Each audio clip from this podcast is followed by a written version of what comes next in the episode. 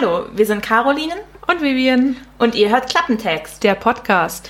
Unstillbarer Lesehunger, aber zu wenig Zeit, euch durch die Bestsellerlisten des Landes zu wühlen, bevor ihr ein Buch kauft? Wir helfen euch.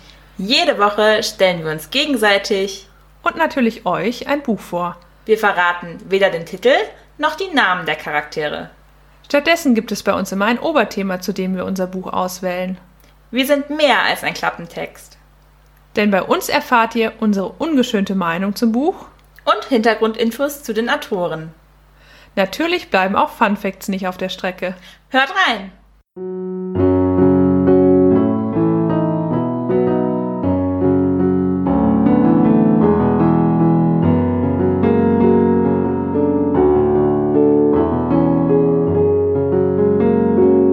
Klappentext.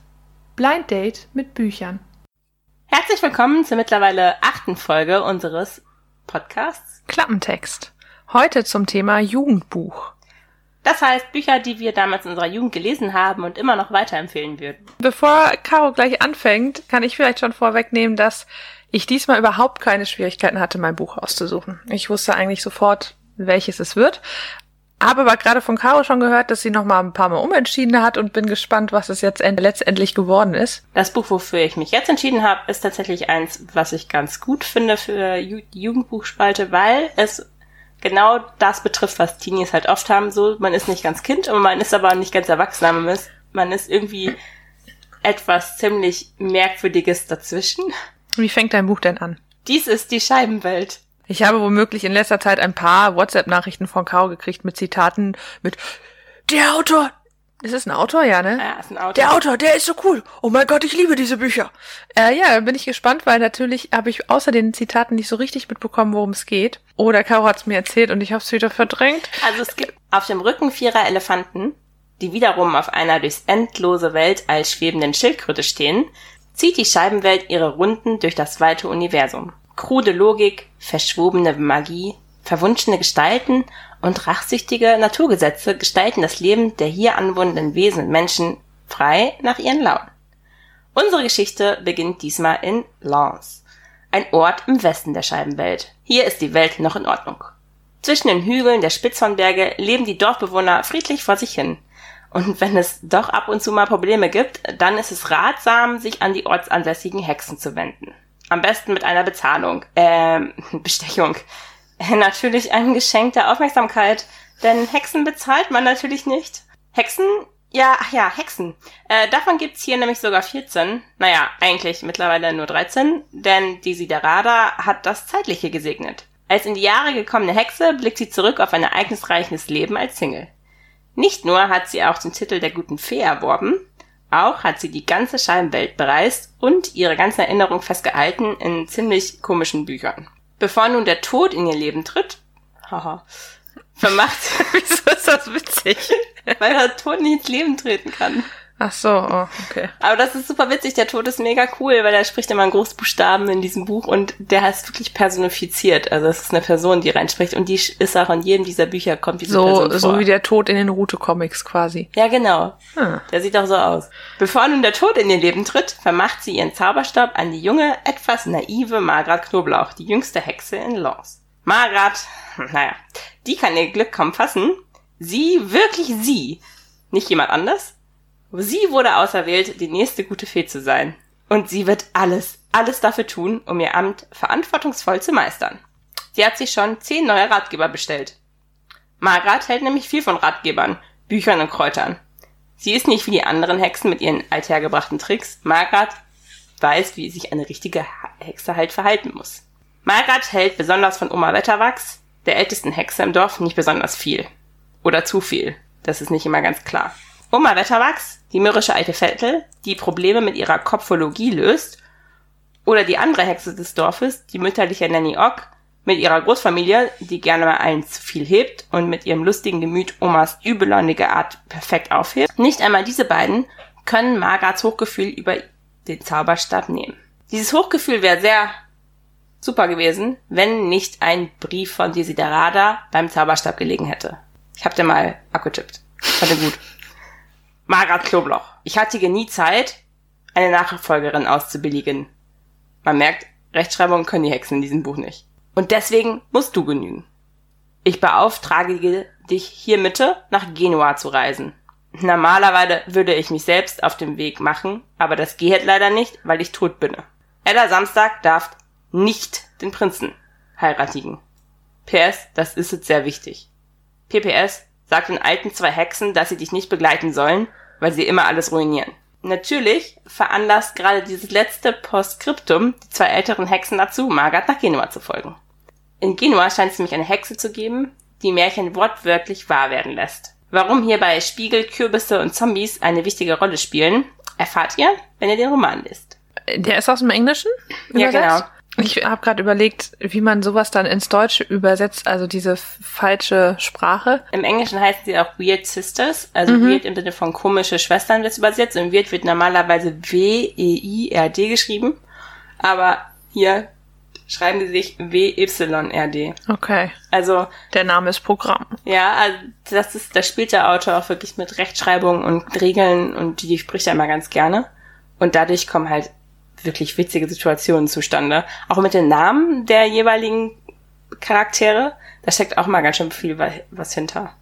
Also zum Beispiel in einem Roman gibt's halt Perdita X Dream. Das haben die in Deutschen als Perdita X Traum übersetzt, aber wenn du es im Englischen aus heißt, Extreme und Extreme. Ja, ja, heißt es Extreme. Also extrem, ne? Ja. Und also das ist schon ein bisschen witzig. Also diese ganzen Bücher leben von den Charakteren. In unserem Roman gibt's natürlich Margaret, das ist die naive kleine Jungfrau und die ist total überfordert mit den Sachen. Die hat eine ganz genaue Vorstellung, was Hexen eigentlich sein sollen und hadert halt damit, wie Hexen eigentlich wirklich sind. Also sie denkt, Hexen müssen zum Beispiel alles über Kräuter wissen und deswegen kauft sie sich halt Bücher, wo alles über Kräuter drin steht und sie macht Selbstverteidigungskurse. Und die Oma denkt so, äh, warum macht Margaret Selbstverteidigungskurse? Sie ist eine Hexe. Sie ist quasi so ein bisschen der Influencer, äh, den wir auf Instagram finden, oder? Es fehlt nur noch, dass sie so ein Feed hat zu all ihren selbst. Ja, das wäre Margaret. Das wäre mal, das besteht, die ist sehr unsicher. Mhm. Und dann auf der anderen Seite hast du halt die Oma Wetterwachs, die sehr sicher ist. Das ist halt die alte Vettel so in dem Bunde. Und dies zum Beispiel, ja, regt sich ja über Margarets Selbstverteidigungskurse aus. Und ich habe da mal ein Zitat mitgebracht. Über viele Jahre war Oma Wetterwachs des Nachts in Wäldern unterwegs gewesen, die zahllosen Räubern als Versteck dienten. Solche Wanderungen fanden in der sicheren Überzeugung statt, dass die Dunkelheit nichts, absolut nichts Schrecklicheres enthielt als sie selbst. also sie ist sehr, sehr überzeugt von ihrem... Von sich, ja. Also Oma Wetterwachs ist eine sehr starker Charakter in diesem Buch. Das ist ungefähr die, wo man aber auch keinen Einblick bekommt, was sie wirklich denkt. Sie ist moralisch sehr gefestigt, sie muss die Gute sein. Die sorgt halt für sehr viel Komik, gerade in der Konstellation mit Margaret. Da kommt auch einmal das Zitat, dass Nanny und sie sich über Margaret aufregen. Sie sind halt die älteren Hexen und Margaret ist die jüngere. Und die sagen, wie kann ich sich so gegenüber uns benehmen? Wir haben sie doch alles gelehrt, was sie weiß. Und dann sagt halt Nanny zu der Oma, ja, Ne, Oma, aber meinst du nicht, wir hätten sie vielleicht das lehren sollen, was wir wissen? Es ist einfach so witzig. Dieses Zitat, Zitat habe ich womöglich ein paar Mal öfter schon gehört. Ich finde das total super. Weil genau das spiegelt halt Oma Wetterwachs wieder, ne? Die sieht Margaret halt auch gar nicht als ihre ebenbürtige Hexe. Die behandelt die wirklich wie das Küken. Und das findet Margaret ganz, ganz schlimm. Weil sie denkt halt von sich selber, dass sie alles richtig macht. Oma ist einfach ein Charakter, den man mal gelesen haben muss. Wirklich. Es gibt eine Stelle, da regt sie sich ein bisschen über ihren Besen auf, weil sie in einen Baum geflogen ist. Und in diesem Zusammenhang beschreibt der Autor sie in fünf Zeilen sehr treffend. In Oma Wetterwachs ansonsten sehr gefestigten Charakter gab es einen einzigen schwachen Punkt. Sie hatte nie gelernt, Dinge zu steuern. Es widersprach ihrem Wesen. Ihrer Ansicht nach genügte es, wenn sie sich in Bewegung setzte. Anschließend sollte der Rest der Welt gefälligst beiseite rücken, damit sie ihr Ziel erreichen konnte. Einer der Folgen war, dass sie gelegentlich von Bäumen herabsteigen musste, auf die sie nie geklettert war. es ist diese Art von Humor, die der Autor dort hat, die ist sehr subtil. Sie ist witzig, weil manchmal kommt die Pointe erst drei Seiten später und der kann das wirklich so eine witzige Situation halt aufbauen. Eine Sache ist zum Beispiel, Margaret hatte diesen Zauberstab und Daisy Derada beschreibt in ihrem Brief noch, dass der zu Kürbissen neigt und Margaret hat keine Ahnung, wie dieser Zauberstab funktioniert. Sie hat keine Bedienungsanleitung, gar nichts. Und alles, was sie zaubert, wird zu einem Kürbis. Alles. Ich wollte gerade sagen, wie kann ich mir das vorstellen? Er neigt zu Kürbissen. Nee, das heißt, alles, was sie zaubert, okay. sie versucht es wirklich. Es wird alles zu einem Kürbis. An Halloween nicht unbedingt schlecht, ansonsten vielleicht unpraktisch. Ja, und es ist immer halt lecker und immer was zu essen. Und dann, Warte mal, wir reden von Kürbissen. Lecker ja. und immer was zu essen. Mm. Und dann trifft sie auf so ein kleines Kind, was sie beschäftigen muss und das Kind so. Dann sagen die so, Margaret, pass auf das Kind auf, Margaret, ja okay. Und das kleine Kind sagt so, hm, du bist ein so eine gute Fee. Und sie so, ja, ich bin Fehlblume. Aha, du bist Fehlblume. Ja, ich bin Fehlblume. Okay. Hm, Feen können zaubern. Ja, genau, Feen können zaubern. Ich wette eine Million, Trillion, hunderttausend, dass du das Ding nicht in ein äh, Kürbis verwandeln kannst. also, diese Pointe kommt dann immer überraschend und man lacht auch wirklich. Und diese drei Hexen, zusammen mit Nanny Ogg, die ähm, ältere Hexe, die ziemlich anrüchig ist, die ist halt, hatte ein sehr bewegtes Leben und das hat sie immer noch. Sie hat halt drei Ehemänner begraben müssen und mindestens zwei von denen waren bereits tot. Die ist auf jeden Fall so die pragmatische im Grunde, die zwischen Nanny und Oma. Okay, wow, ich habe sehr lange gebraucht, um zu verstehen, warum zwei also schon tot sind und warum das besonders hervorhebenswert ist. Okay, für alle, die es gerade noch nicht gereiht haben, der letzte war womöglich noch nicht tot, als er begraben wurde. Nee. Also Gut. Nanny. Alle anderen so, hab ich schon verstanden. Ja. Nanny ähm, schwichtet immer die, die Wogen zwischen ähm, Oma Wetterwachs und Margaret. Und die drei sollen jetzt halt nach Genua, beziehungsweise eigentlich soll Margaret ja die beiden Hexen auf keinen Fall mitnehmen, weil die alles ruinieren. Und Oma Wetterwachs kriegt diesen Brief in die Hände und denkt sich, ja, wir gehen auf jeden Fall mit, ne? Was die Siderada ja auf jeden Fall beabsichtigt hatte. Ne? Die wusste ja, wie Oma Wetterwachs tickt. Die machen sich jetzt auf den Weg nach Genua, um zu verhindern, dass Ella Samstag einen Prinzen heiratet. Bisschen mit Märchen merkt man, hat man zu tun. Und in dem Roman ist es so, da wird ein Märchen und vor allem der Tourismus ziemlich durch den Kakao gezogen. Oberwetterwachs zum Beispiel hasst alles Fremdländische, findet die ganz schön im Ausland und außerdem fängt bei ihr halt außerhalb des Dorfes an. Ja, gut. Und sie Wie das so ist, würde ich jetzt so unterschreiben. Ja, Oma Wetterwachs, sie zieht zum Beispiel ihre Stiefel auch nie aus, wenn sie ins Bett geht, weil es könnte ja was passieren. Die findet halt alles ganz furchtbar merkwürdig in Genua oder auf dem Weg nach Genua, beschwert sich über alles. Und so ein bisschen zeigt der Autor halt, wie lächerlich Touristen sich manchmal machen können. Das ist auch zum Schreien, durch welche Situationen sie kommen. Also man lacht herzlich bei diesem Buch. Dieser Autor, das war eine Maschine, was Schreiben angeht. Der hat locker über 50 Bücher geschrieben. Die sind auch. In welcher Zeit? Also wie lange? Der hat angefangen, da war er 13. Da hat er sein erstes Buch veröffentlicht. Und hat bis zu seinem Tod geschrieben. Und als er nicht mehr schreiben konnte, hat er Sprachsteuerung benutzt. Praktisch. Der war wirklich, der hat jeden Tag, weiß ich, 1000, 2000 Wörter geschrieben. Das ist eine, echt eine Menge.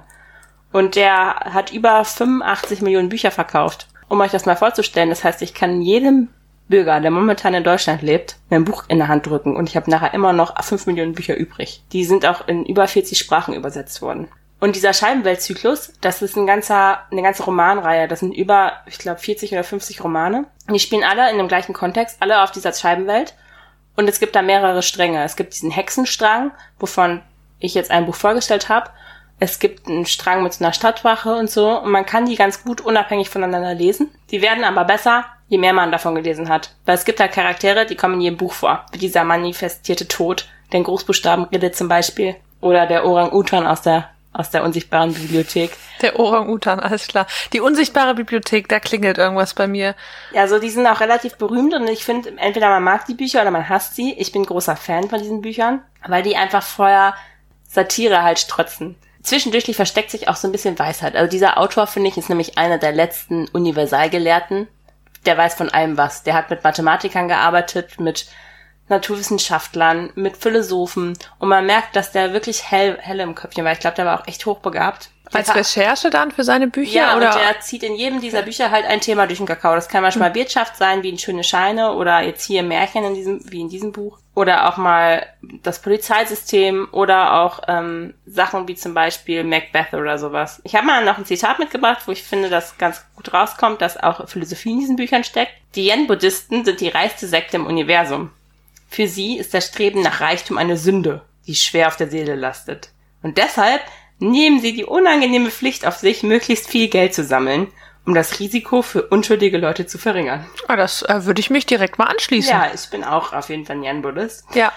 Aber ähm, auch in diesem Buch kommt Märchen und die Macht von Märchen gut zur Geltung. Man lernt innezuhalten und über Sachen, wo man denkt, darüber weiß ich schon alles, lernt man innezuhalten und nochmal drüber nachzudenken.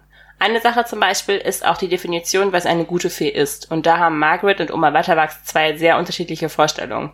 Für Margaret ist nämlich eine gute Fee jemand, der einem alle Wünsche erfüllt. Und für Oma Wetterwachs ist der Job der guten Fee, den Menschen zu geben, was sie brauchen und nicht, was sie wünschen. Na, okay, ja, das sind zwei verschiedene Ansätze. Ja, und da merke ich immer wieder, okay, das ist doch tiefer als gedacht. Obwohl Märchen ja was Oberflächliches sind, da steckt doch mehr hinter. Und das macht der Autor ganz gut in dem Buch. Das Buch ist als Jugendbuch klassifiziert. Das ist eins von zwei Büchern, die in der Jugendabteilung auch zu finden sind, wenn man den, den Autor sucht. Das ist mein Einsteigerbuch gewesen. Ich, ich habe das Buch damals halt von meinem Onkel geschenkt bekommen zur Kinderkommunion und verschlungen. Und das ist für meiner Meinung nach das beste Einsteigerbuch, wenn man in diese Reihe einsteigen möchte, weil das halt easy ist. Märchen kennt jeder, ist nett geschrieben, man kriegt einen leichten Einblick, wie diese Charaktere funktionieren. Wenn man den Stil mag, dann würde ich auf jeden Fall äh, alles Sense von dem Autor empfehlen. Ich kann ja mal verraten, wie der Autor heißt. Terry Pratchett. Sir Terry Pratchett. Der wurde nämlich uh. zum Ritter geschlagen, tatsächlich für seine literarischen Dienste Echt? am englischen Krass. Volk. Ja. Und der ist auch relativ alt geworden. Der ist 2015 gestorben. Sehr, sehr, sehr, sehr erfolgreich. Und durch meine Recherche habe ich doch noch sehr interessante Sachen über ihn herausgefunden. Und zwar, als er gestorben ist, haben einige seiner Fans ganz schlecht reagiert auf die Todesnachricht und haben eine Petition gestartet mit der Forderung, dass der Tod, der personifizierte Tod aus seinen eigenen Büchern, bitte Terry Pratchett wieder zurückgeben sollte. Was ist mit denen? Und binnen War das als Witz gemeint oder? Oh mein Gott. und binnen zwei Tage haben, wurde sie von über 25.000 Fans unterzeichnet. Okay, ich hoffe, es waren 25.000 witzige Fans und nicht 25.000 Fans, die dachten, dass es irgendwie. Der ist halt 2015 gestorben und seit 2007 war bekannt, dass er unter einer Alzheimer-ähnlichen Krankheit litt. Das war für ihn ganz, ganz schlimm und der hat dadurch ganz viele Funktionen verloren. Der musste halt seinen Führerschein abgeben und er konnte auch irgendwann nicht mehr schreiben und ist deswegen auf eine Spracherkennungssoftware umgestiegen, weil für ihn Schreiben sehr wichtig war. Es war ein Mensch, der sich Zeit seines Lebens mit vielen Sachen beschäftigt hat und dieser literarische Output war für ihn halt eine Möglichkeit, das alles zu verarbeiten. Und er war wirklich ganz getroffen von dem Verlust, dass er seinem eigenen Kopf nicht mehr vertrauen konnte. Von ihm stammt auch das Zitat, dass er wirklich sagt, ich würde den Hintern eines toten Maulwurfs essen, wenn mir damit geholfen wäre. Ist ja nicht so groß, ne? Und Dschungelcamp, wie weit sind wir da mittlerweile, was tote Tiere angeht? Ja, ich finde das gar nicht mal so witzig, weil Nee. man merkt, das ist echt ein Intellektueller, der nach und nach seinen Verstand verliert und für ihn war das das Allerschlimmste überhaupt. So ein Universalgelehrten, das merkt man ja, das war nicht jemand, der ein anderes Output hatte, der lebt die Intelligenz. Das merkt man auch an seinen Büchern. Und dem wird sein Liebstes genommen. Und mit aller Verzweiflung hat er sich versucht, dagegen zu stemmen. Hat es leider nicht geschafft. Im Gegenteil, er war sogar großer Verfechter für die Sterbehilfe, dass er quasi gehen kann, wann er will. Und er hat sogar eine Dokumentation ähm, produziert, in dem er zwei Menschen zum Freitod halt in der Schweiz begleitet. Und Neil Gaiman, das ist von dem, der hat auch Good Omens mit Terry Pratchett halt zusammengeschrieben. Der hat sogar erzählt, dass Pratchett in seinem Tresor Pillen für einen Selbstmord gelagert hatte, so dass er im Zweifelsfall halt selber hätte bestimmen können, wenn er sterben würde. Hat er sich auch notiert, dass die da drin sind? Es ist unglaublich. Ich liebe seine Bücher. Ich habe eine ganze Zitatsammlung von dem. Und das Buch, was ich gerade vorgestellt habe, war total verhext. Das ist halt mit diesen drei Hexen. Ich kann ein Buch auch zehnmal von dem lesen. Und je mehr ich über das Gebiet weiß, desto witziger finde ich das. Das Buch, total verhext, habe ich locker zehnmal mittlerweile gelesen. Krass, sieht auch so aus. Es liegt neben Caro und Ja. sieht sehr zerlesen Es aus sind auch schon. teilweise Ecken abgerissen und also es lag mal in der Badewanne, das sieht man diesem Buch auch alles an. Und ich finde es immer noch witzig, weil ich bin mittlerweile echt zum Märchenliebhaber geworden. Ich lese total gerne Märchen aus aller Welt. Und jedes Mal, wenn ich das Buch lese, entdecke ich da einen neue, neuen versteckten Witz, den ich jetzt verstehe, weil ich jetzt mehr Hintergrundwissen habe. Das ist irre. Das habe ich selten bei Büchern. Dass die so einen großen Mehrwert haben. Aber gibt es irgendwie, meistens gibt es ja so Fandom-Seiten oder sowas, wo zu den einzelnen Büchern aufgeschrieben oder gelistet ist, was man so an Hintergrundwissen sich noch aneignen könnte? Oder Ja, also es gibt bei Wikipedia eine Liste, da ist ähm, aufgeführt, welches Thema wo durch den Kakao gezogen wird, in welchem Buch. Das erkennt man aber auch irgendwann so ein bisschen. Zum Beispiel spielen auch die Titel darauf an. Also bei hier der Hexenreihe zum Beispiel gibt es Macbeth okay, alles klar. oder Subtil. was auch gut ist, ist Carpe Jugulum oder Ruhig Blut. Da geht's so an den ganzen Vampirkosmos. Mhm. Oder einfach göttlich ist die Philosophie, die da durch den Kakao gezogen wird. Schöne Scheine, Finanzwelt. Unglaublich witziges Buch, wenn man mal in einer VWL-Lesung gesessen hat. Wirklich. das äh, VWL besteht ja eigentlich nur darum, dass man irgendwelche komischen Systeme aufstellt und Zahlen hin und her schiebt und dann dreht man an dem Rädchen und passiert das und das und ja, deswegen funktioniert Wirtschaft so. Und in diesem Buch ist halt so ein Kerl im Keller, der hat so eine riesige Maschine und der dreht da auch an diesem Rädchen und das ist das Finanzsystem, was sich dann bewegt. Das ist echt wirklich Hammer. Ja, es gibt auch eine Karte tatsächlich, da kann man ganz gut ablesen, in welcher Reihenfolge die Bücher stattfinden. Wie bereits gesagt, Total verhext ist mein Einsteigerbuch gewesen, würde ich auch so empfehlen, weil das Thema halt leicht nachzuvollziehen ist. Ich glaube, das erste Buch davon ist aber Farben der Magie. Da gibt es auch einen Spielfilm von tatsächlich. Der ist relativ bekannt. Ist der auch gut oder? Ja, der okay. ist auch gut. Wirklich witzig. Weil nachher bei meinem Buch, zu meinem Buch gibt es auch einen Film und der ist nicht wirklich also gut. Also es sind jetzt mehrere Filme tatsächlich verfilmt worden von Terry Pratchett. Der war immer sehr subtil, wenn er meinte, es ist wie ein neues Projekt da, weil er meinte, er glaubt es erst, wenn er es im Fernsehen sieht. Aber man merkt auch zum Beispiel an Good Omens, das hat er zusammen mit Neil Gaiman geschrieben, das wurde jetzt von Amazon verfilmt und war ein Riesenerfolg. Man merkt, der hat so viel Stoff und das lieben die Fans auch. Es gibt auch ganz viele Zeichentrickverfilmungen von den Büchern. Von Total gibt's, gibt's auch eine, die habe ich selber nicht gesehen.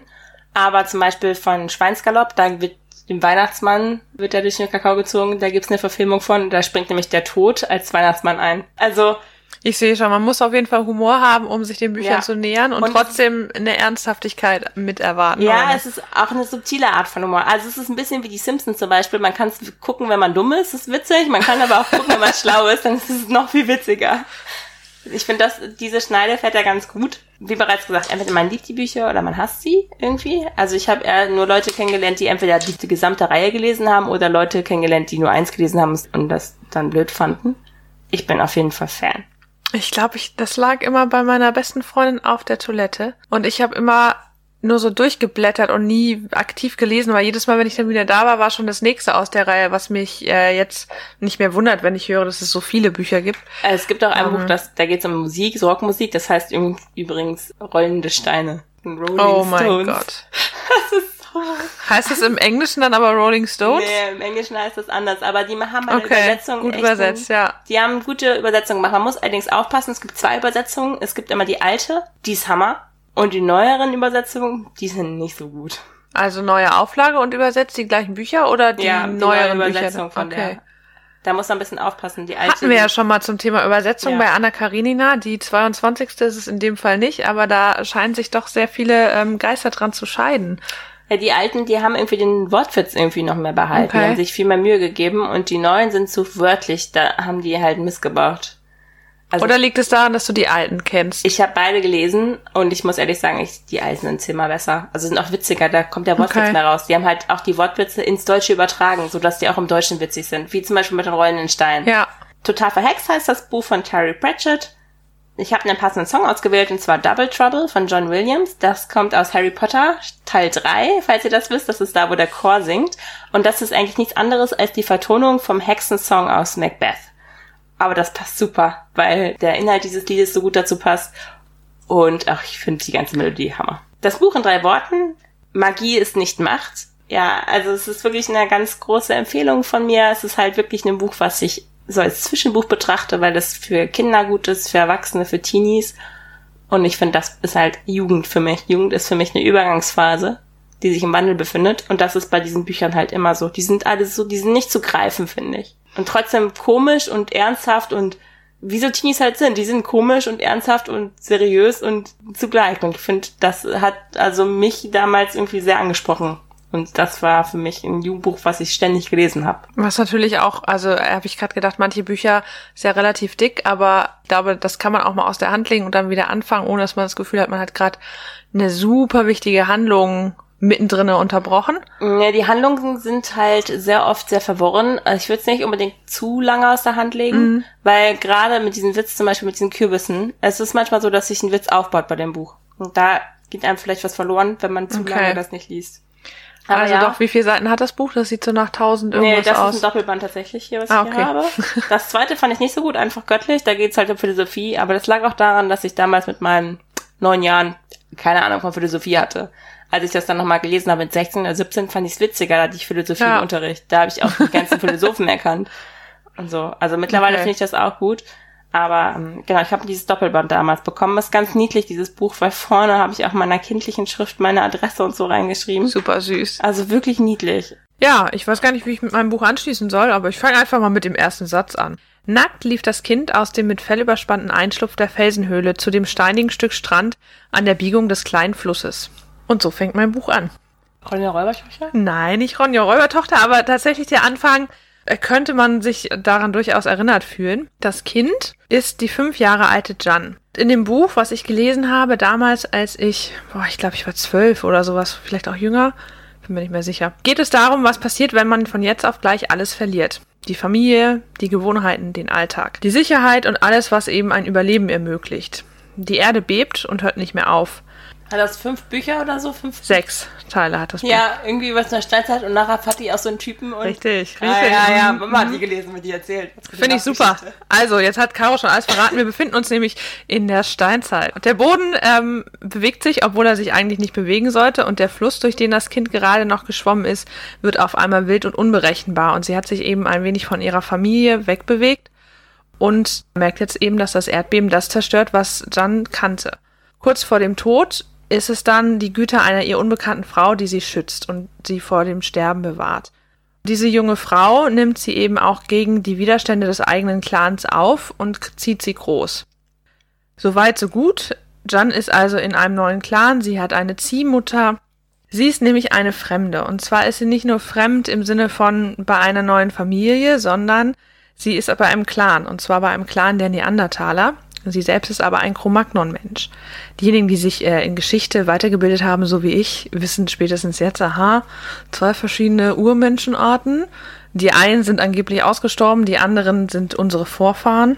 Nee, mittlerweile hat man herausgefunden, dass genetisch Richtig. sind überall bei uns Neandertaler-Gene drin. Richtig, aber wir gehen mal davon aus, was die Autorin dachte, als sie dieses Buch 1980 schrieb. Und sie dachte eben, Neandertaler sind ausgestorben und wir stammen gänzlich vom Cro-Magnon-Menschen ab. Das ja. wusste ich nicht. Den Cro-Magnon-Menschen kannte ich nicht. Ich kannte nur Homo sapiens, Homo sapiens sapiens und Homo erectus. Ja, aufrecht gehender Mensch, weiser Mensch. Steinzeit. Ihr habt bestimmt eine Geschichte aufgepasst und könnt mich belehren, wenn es falsch ist. Auf jeden Fall ist es aber in diesem Buch eben so, dass die Cro-Magnon-Menschen so die Vorstufe der Menschheit, wie sie jetzt ist, äh, darstellen und die Neandertaler eben die alten Menschen, die jetzt langsam aussterben. Und Jeanne ist eben eine der neuen Generationen Mensch. Klingt ein bisschen freaky, aber ihr wisst, was ich meine. Und kommt als Waisenkind durch ihre Ziehmutter, die sie eben findet kurz vor dem Tod, in diesen Clan. Das Problem mit dem Clan ist, dass sie eben gänzlich anders ist. Nicht nur vom Aussehen her, sie ist groß gewachsen, blond, blaue Augen. Nee, auch ihr ganzes Sein ist anders. Sie ist halt problemlöseorientiert, kreativ, versucht immer neue Wege und Methoden, um ja das Leben auch zu erleichtern. Und der Clan ist sehr strukturiert, sehr veraltet, sehr an seine eigenen Rituale und das ja die Überlieferungen gebunden, die eben diesen Clan seit Jahrhunderten ausmachen und die immer wieder von Generation zu Generation weitergegeben wurden. Sie versucht eben ihre klugen Gedanken in die auferlegten Regeln zu pressen und hat immer mehr Schwierigkeiten, sich dann anzupassen. Der Clan ist ziemlich paternalistisch geprägt, natürlich. Frauen müssen viel und dürfen wenig. Eigentlich ist das Einzige, was sie dürfen, den Männern zu gehorchen. Das ist natürlich ein bisschen nachteilig, wenn man sowieso die Fremde ist und dann auch noch ein sehr starkes Totem hat, was einen beschützt. Clanführer hat einen Sohn und dieser Sohn ist massiv eifersüchtig und macht ihr das Leben schwer. Und zwar von Tag eins an. Die Männer sind fürs Jagen zuständig und die Frauen dürfen nicht jagen, die Jagd ist ihnen verboten. John bringt sich das äh, Jagen mit einer Steinschleuder bei, wird daraufhin irgendwann erwischt, als sie diese benutzt, um ein Kind zu retten und hat nicht nur dieses Steinschleudern perfektioniert, sondern ist in der Lage, zwei Steine hintereinander sehr schnell abzufeuern. Das heißt, sie kann nicht nur eine Waffe bedienen, sondern auch noch besser als jeder Mann in diesem Clan es je konnte. Was ist das denn für eine Konstruktion von der Autorin? die Autorin, ich komme da gleich dazu. Wie gesagt, also 1980 wurde dieses erste Buch geschrieben. Wir befinden uns also ein paar Jahre vor dem, was wir jetzt wissen, 40 Jahre. Ne? Damals dachte man auch noch, Dinosaurier hatten keine Federn. Auch das hat sich ja schon verändert. Ja, aber das mit dem Patriarchat und so, das war auch da schon ja, raus. Interessanterweise wird aber auch deutlich, dass die Frauen eigentlich in diesem Buch die Macht haben. Also in dem Clan, in diesem Neandertaler-Konstrukt wird das noch sehr stark dargestellt, aber auch da ist die Heilerin eine Frau, die über die Medizin, also eigentlich das wichtige Wissen verfügt, wie heile ich, wie rette ich Menschen. Und am Ende des ersten Buches sagt sogar die Mutter des Clan-Sohns, der jetzt gerade zum Clanführer genannt, äh, äh, ernannt worden ist, dass sie sich wünschte, dass Jeanne die richtige, also ihre Tochter wäre. Und das muss man sich mal reinziehen, weil der Typ ist ja mega eifersüchtig, hat sie gerade verbannt und ne, alles. Und die klaren Mutter sagt eben, sie ist eine Frau, aber sie hat mehr Courage als du. Sie ist viel zielstrebiger, viel selbstkontrollierter und sie ist viel mehr das, was du sein solltest. Und ich wünschte, also ja, paternalistisch, das zieht sich durch dieses Buch durch. Die Autorin, muss man dazu sagen, hat aber sehr viel recherchiert, zumindest was die Lebensweise anging. Aber wie gesagt, 1980, ne? Also, wir müssen es ein bisschen einschränken. Ich habe eine Frage, wie die kommunizieren. Weil ja. zum Beispiel bei den Neandertalen und so, das war damals schon bekannt, die hatten ja sehr große Nasen, weil es ja sehr kalt war in Europa zu der Zeit, dass ja der Sauerstoff und so vorher gewärmt wird, bevor der ins Gehirn kommt. Und die haben ja keine Sprache genau. gehabt. Und wie wird denn das? Das wird deutlich gemacht. In dem ersten Teil ist nämlich auch das ein großes Problem, dass Jeanne aus einer Familie kommt, die schon Sprache benutzt hat, also Laute um sich zu verständigen. Und dieser Clan tut das eben mit Zeichensprache und ganz rudimentären Geräuschen. Aber das kann man eigentlich nicht als ja, mündliche Sprache bezeichnen. Das heißt, sie haben Zeichensprache benutzt und die wird immer von Generation zu Generation weitergegeben, ist quasi so ein bisschen angelegt. Und sie ist fünf Jahre alt, kennt nur diese Lautsprache und macht auf einmal Töne, die keiner im Clan kennt und kann aber nicht sagen, dass sie auf Toilette gehen muss, zum Beispiel. Das heißt, am Anfang von dem Buch geht es ganz stark darum, alleine diese Barriere der Sprache zu durchbrechen und sich da irgendwie in, in das Clangefüge einzufügen. Ich finde es halt interessant, dass nachher Sachen wie im Konjunktiv, ich wünschte, du, sie wäre mein Sohn, ausgedrückt werden können, weil ich weiß, also. Ja. Ich finde die Idee super. Aber, aber wie sollst du denn Zeichensprache in einem Buch bauen? Ja, das stimmt. Also, also die Umsetzung halt schwierig.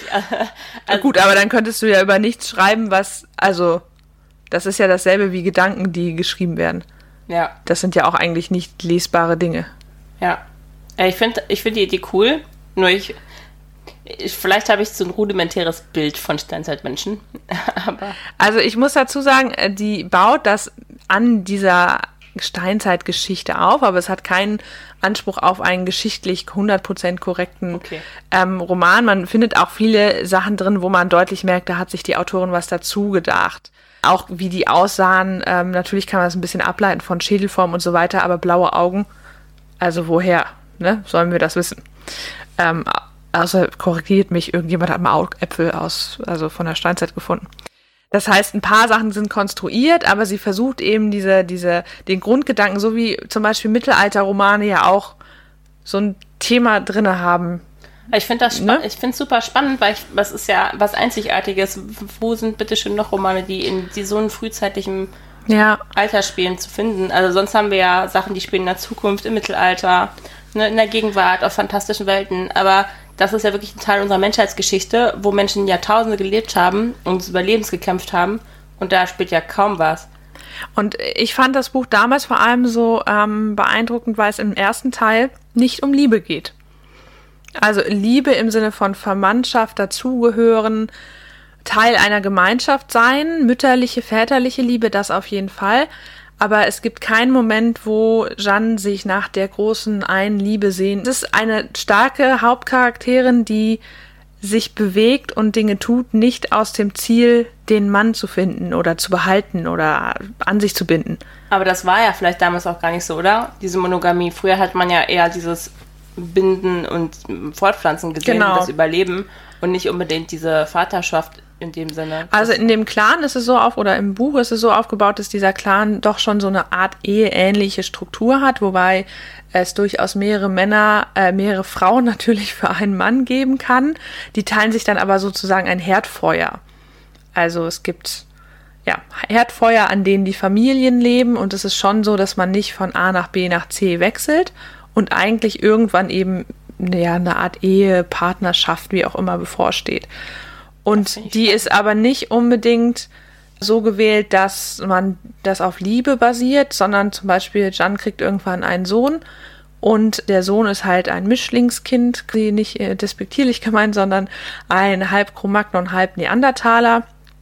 Und irgendwann treffen sie auf einem großen Treffen noch eine Frau, die eine Tochter hat, die auch gemischt rassig ist. Die versprechen sich quasi gegenseitig, dass die Kinder sich heiraten, weil das sind ja die einzigen, die aus der Reihe tanzen und ne, nach dem Motto, die werden sowieso nie jemand anders finden, aber meine Tochter braucht jemanden, der für ihn sorgt, äh, für sie sorgt und deshalb ist es doch sinnvoll, dass dein Sohn möchte ja bestimmt auch eine Frau haben später. Das unterstellt ihn ja eigentlich schon ein Rassedenken, ne? Ja, absolut. Also das wird aber auch deutlich dadurch, dass Jeanne ja anders ist, also vom Aussehen, vom, vom, von allem, wird sie auch genauso behandelt. Also sie ist eigentlich so das, was wir jetzt heutzutage eher als hübsch nennen würden, also groß, blond, blauäugig, schmal. Und die anderen sagen immer, du bist hässlich. Ja, aber sie ist halt zu groß und zu schlank. Erinnert und, mich ne? ein bisschen an China gerade, ja.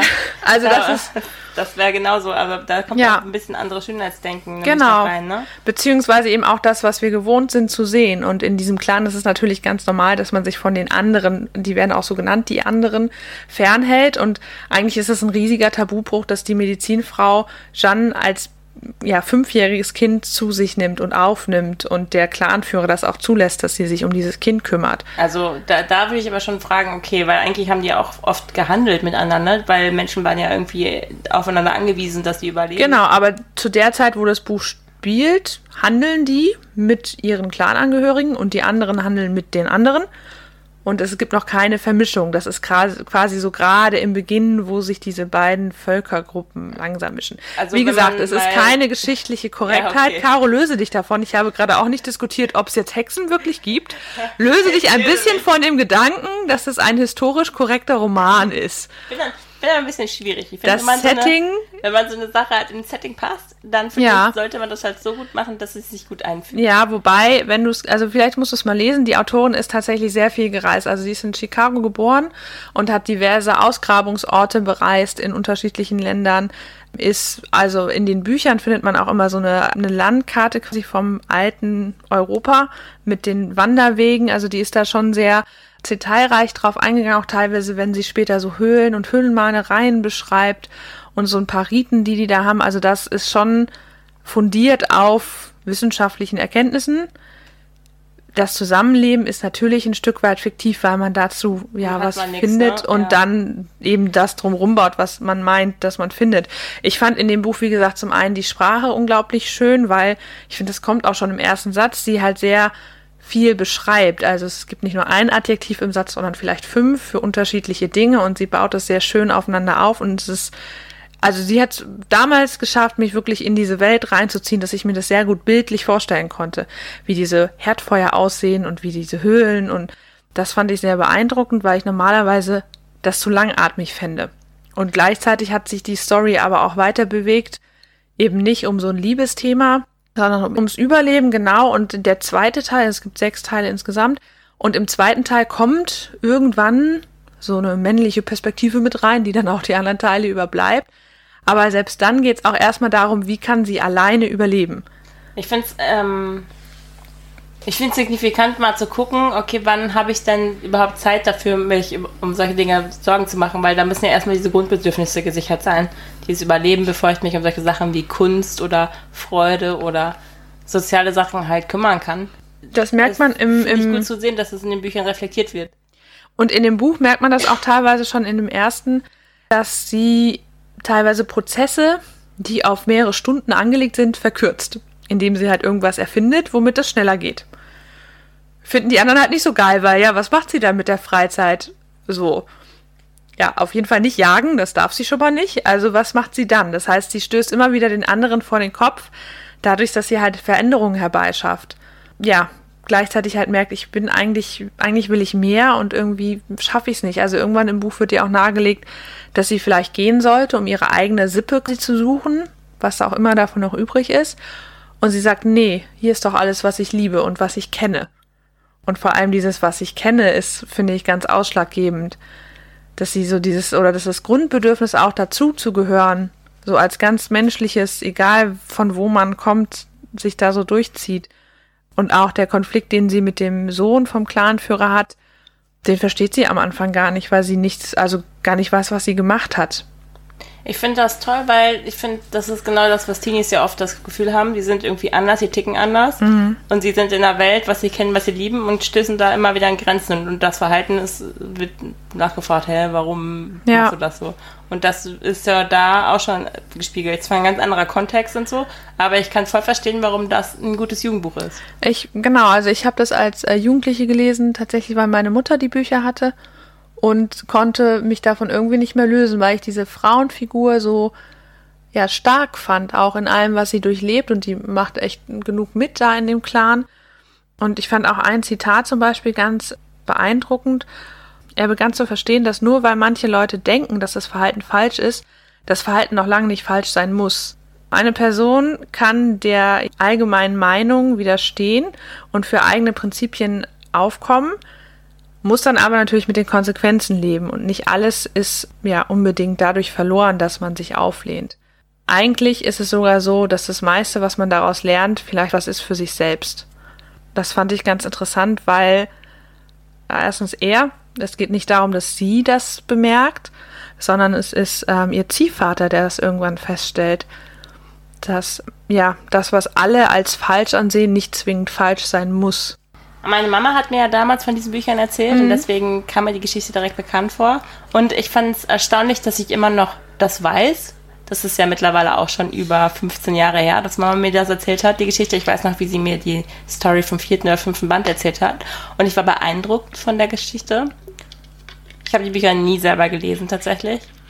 Aber dieses Hinterfragen, dieses Bessermachen und in der Gesellschaft klarkommen, wo man der Außenseiter ist, aber es ja eigentlich nur helfen will und trotzdem nicht anerkannt werden sein, sein also nicht anerkannt wird, das ist ja was, wo A, jeder schon mal Erfahrung mitgemacht hat und B, etwas, was immer noch aktuell ist. Ne? Also, wie war das doch? Menschen mögen immer genau dann neue Dinge. Wenn sie genauso sind wie die Sachen, die sie schon kennen. Ja. Ja.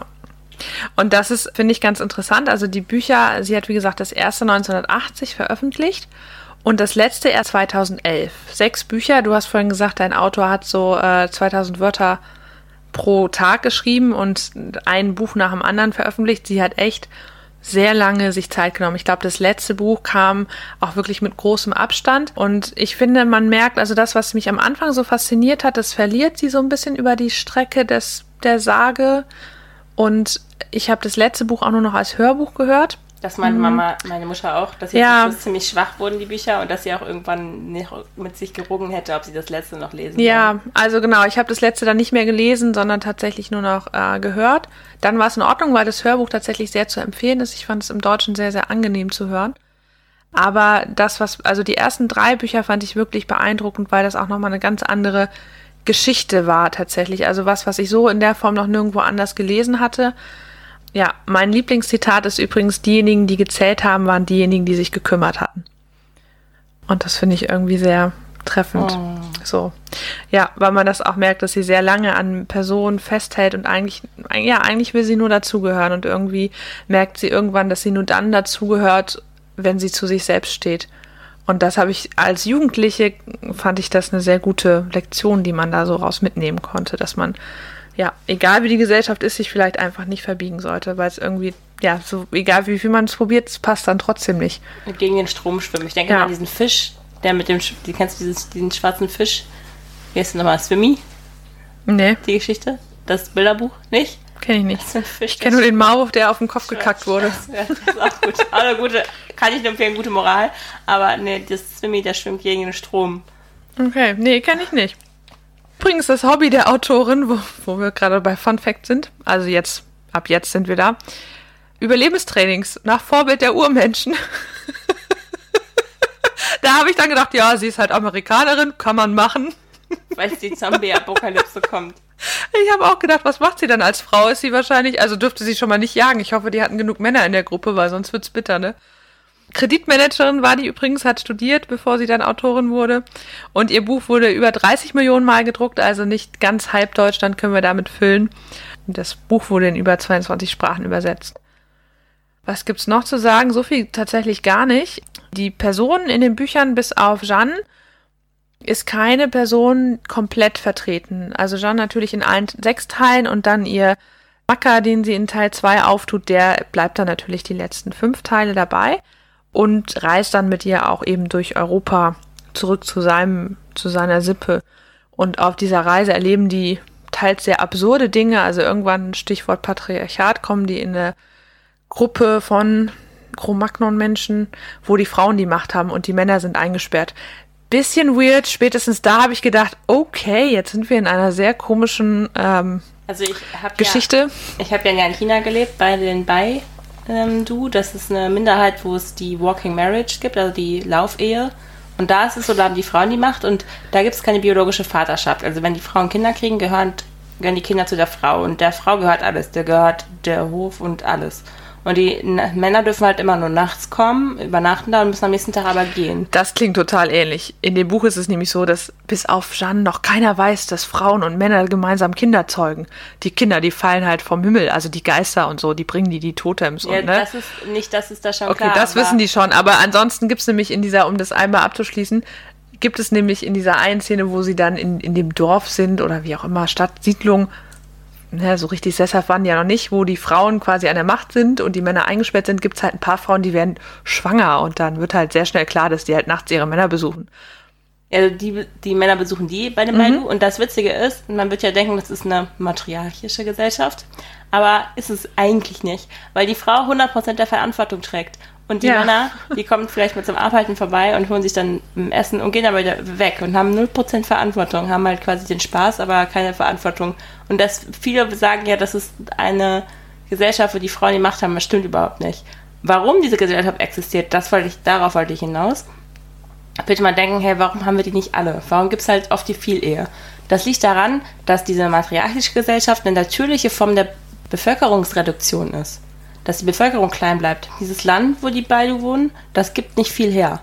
Und wenn du einen Mann hast, der 20 Frauen hat, dann kannst du 20 Kinder zeugen in einem Jahr. Das ist eine Bevölkerungsexplosion. Deswegen haben halt in Afrika zum Beispiel, brauchst du viele Kinder, damit du viel arbeiten kannst und sowas.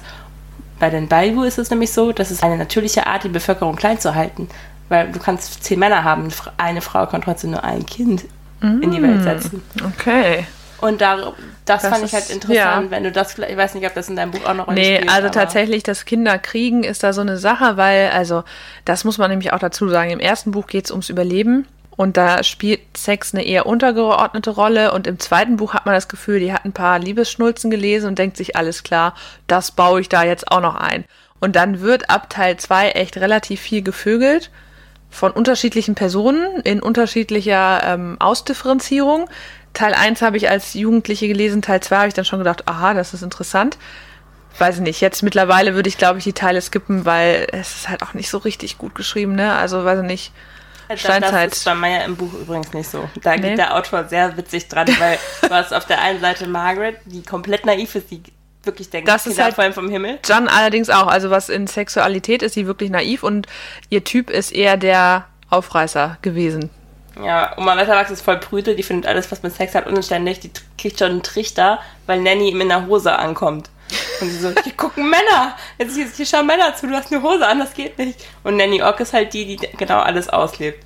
Also, aber da muss ich ehrlich sagen, hält sich der Autor sehr zurück. Ja, und das hätte man, also da habe ich gedacht, das hätte es nicht gebraucht in den Büchern. Also bringt die Geschichte nicht voran, das dann so explizit zu schreiben und es ist auch nicht so gut geschrieben. Also wie gesagt, viele Adjektive sind dann irgendwann auch so viele Adjektive in so einem, also weiß nicht, irgendwie, das hat, da habe ich gedacht als Jugendliche schon, das hätte es für mich nicht gebraucht und das wurde halt im letzten Teil, hatte ich das Gefühl, nee, im vorletzten Teil ging es gefühlt nur noch darum. Also ich finde, Also, wenn du merkwürdig. aber dein Überleben gesichert hast und du hast ja nicht irgendwie sonst was wie Bücher oder so damals, dann Nein, nein, nein, abends, Caro. wenn kein Licht an ist, auch nicht Caro, so nein, nein, das, die haben Sex, weil sie Seelenverwandte sind. Okay, never mind. Er hat auf sie ewig gewartet und sie hat auf ihn ewig gewartet. Also sie wusste also. zwar nicht, dass sie wartet, aber sie hat natürlich. Das ist halt auch so traurig. Bis so anderthalb Bände ist es so eine starke Persönlichkeit, die sich weiterentwickelt, die man wachsen sieht, die man mit der Herausforderung eigenständig umgehen sieht.